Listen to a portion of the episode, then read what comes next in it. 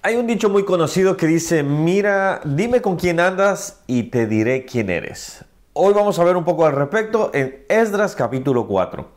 Hola, ¿cómo estás? Que Dios te bendiga. Mi nombre es Ronnie Mejía y estamos viendo la Biblia capítulo por capítulo. Hoy nos toca el capítulo 4. Estamos viendo ya, regresamos del exilio, ya estuvimos, eh, bueno, ya estuvimos, bueno, sí, estuvimos estudiando, pero el pueblo de Israel estuvo 70 años exiliado esto fue por la desobediencia de sus pecados, por la manera en que ellos vivían. Y ellos, obviamente, Dios iba a traer un juicio. Siempre que las personas, siempre que la humanidad se descarría, se aparta totalmente, Dios traerá un juicio. Ahora, vamos a ver el punto acá. Este capítulo trata, y prácticamente dice, los adversarios detienen la obra. Siempre se va a querer hacer algo para Dios, siempre van a haber obstáculos, siempre van a haber peros. Pero, pero también nosotros tenemos que ver con quienes nos aliamos. Bueno, en este momento, por ejemplo, acá aparecen los eh, samaritanos, vamos a decirlo así. Es, eh, es parte del pueblo de Israel, Israel del norte, recordémoslo.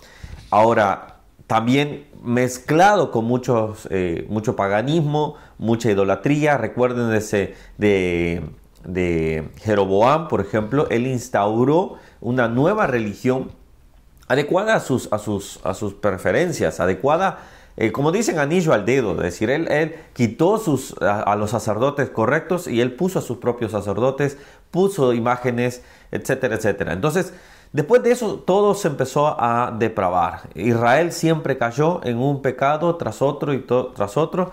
Entonces sus reyes también. Y de esa manera se apartaron. Dios trajo... Eh, eh, juicio por medio de los asirios y, este, y después, bueno, Judá cayó también por medio de Babilonia. Así estamos a este punto. Ya han regresado parte de los dos, eh, los dos pueblos y ahora este, esta parte, por ejemplo, es donde ellos, los samaritanos, quieren construir con ellos. Bueno, no se da, ya vamos a llegar a este punto, y mandan cartas a los diferentes reyes que los gobernaban y así se detiene la obra. Bueno, este es el, panorama del capítulo. Esto es ya ellos ya habían empezado a, construir, pero por eh, envidia, por celos, por eh, no, no verse involucrados, vamos a decir así, detienen la obra difamando y mintiendo. Ahora bien, mira el capítulo, versículo 3 eh, que dice, versículo 2 vamos a leer, vinieron a Zorobabel y los jefes de, las casas paternas y le dijeron, edificaremos con ustedes porque como ustedes buscamos a su Dios y a él ofrecemos sacrificio desde los días de Esar Adón, rey de Asiria, que nos hizo venir aquí.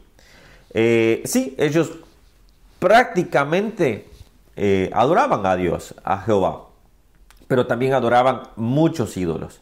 Entonces su paganismo, su idolatría, no les permitía adorar al verdadero Dios y al único Dios nada más. ¿Se recuerdan de la mujer samaritana que Jesús se encontró con ella y ella le dijo, aquí hemos adorado por muchos años al Señor? Entonces ella se estaba refiriendo a este punto. Ella en, Samaria está otro templo eh, y en ese templo dedicaron, hicieron adoraciones, por ejemplo, pero no solo a Dios, sino a muchos otros ídolos. ¿Qué le responde Zorobabel? que es el eh, descendiente del linaje de, David. Zorobabel, Jesúa y los demás jefes de esas casas, de, casas paternas de Israel dijeron, no nos conviene edificar con ustedes casa a nuestro Dios, sino que nosotros solo, solos la edificaremos a Jehová Dios de Israel, como nos mandó el rey Ciro, rey de Persia. Me encanta la, la, la valentía de Zorobabel, el desafío que tenía obviamente. A ver, estaban construyendo el templo, no tenían muchos recursos, no tenían mucho dinero, no tenían mucha mano de obra. Es como cuando alguien viene y nos ofrece de una mala fuente, eh, de un mal proceder, un dinero, y, y nos dice, toma, esto es para, para la obra del Señor. Pero es un dinero quizás sucio, un dinero de eh, robo, un dinero, no sé, ponga usted el nombre que ustedes quieran, pero de una mala procedencia o una ayuda de mala procedencia. Zorobabel le dice, no, nosotros construiremos solos este edificio. Nosotros construiremos casa a nuestro Dios. ¿Qué nos quiere decir esto? Toda, toda alianza que nosotros hagamos después nos dejará atados a esa alianza.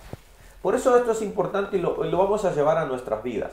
Esto es lo que nos dice la Biblia. Ahora vamos a ver qué es lo que nos dice a nosotros y cómo lo aplicamos. Bueno, toda alianza que nosotros hagamos tenemos que tener cuidado con qué tipo de alianza hacemos.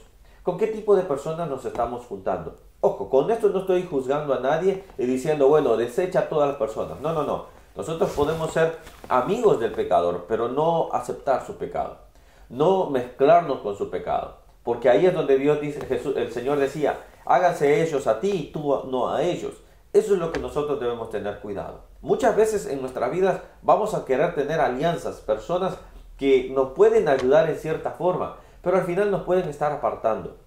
Pero al final pueden ser negocios ilícitos eh, o pueden ser cosas que nos pueden traer un perjuicio. Conocí casos donde, por ejemplo, personas, entre comillas, ayudaban a otras personas y terminaron en la cárcel, por ejemplo. Entonces, de esa manera, esta persona no tuvo la verdadera alianza, no, no supo elegir esa verdadera amistad, simplemente lo llevó al mal. Entonces, la pregunta que nosotros debemos hacernos es, aunque nosotros estemos necesitados, aunque sepamos que, entre comillas, esa, esa alianza nos puede servir a nosotros, ¿en realidad me sirve? ¿En realidad nos va a servir? Eso no solamente en la parte de negocios, sino en la parte espiritual. No todas las iglesias se van a poder mezclar. No todas las iglesias vamos a poder tener la misma comunión. ¿Por qué? Porque hay iglesias que a Jesucristo le quitan su deidad. al Espíritu Santo no lo creen como una tercera persona, por ejemplo. No podemos mezclarnos porque simple y sencillamente va a haber un choque al final, porque no es el mismo Dios, aunque parezca el mismo Dios. Eso es lo que debemos de tener cuidado. Así que no solo en los negocios, sino también en la parte religiosa. Nosotros tenemos que saber cuál es nuestra doctrina, en qué creemos nosotros, cuáles son las, las, doctrinas cardinales para nosotros. Y así no ser engañados. Y así cuidarnos también. Pero ayudar a otras personas con amor, con paciencia y con mansedumbre, dando testimonio y defensa de nuestra fe. Entonces termino con esta pregunta. ¿Con quién te estás aliando? En la parte económica, ¿cuál es tu alianza? Perdón que se me cayó el micrófono. ¿Cuál es tu alianza? En la parte espiritual, ¿con quiénes te estás aliando? De esta manera tienes que tener cuidado y cuidar tu vida espiritual. Bueno, que Dios te bendiga. Espero que reflexiones en esto. Suscríbete si no lo has hecho. Dale a la campanita para que te avise cada vez que subimos un nuevo video. Nos vemos el día de mañana y seguimos estudiando la Biblia capítulo por capítulo. No, no dejes de estudiarla porque ella te revelará el plan de Dios para tu vida. Que Dios te bendiga. Chao, chao.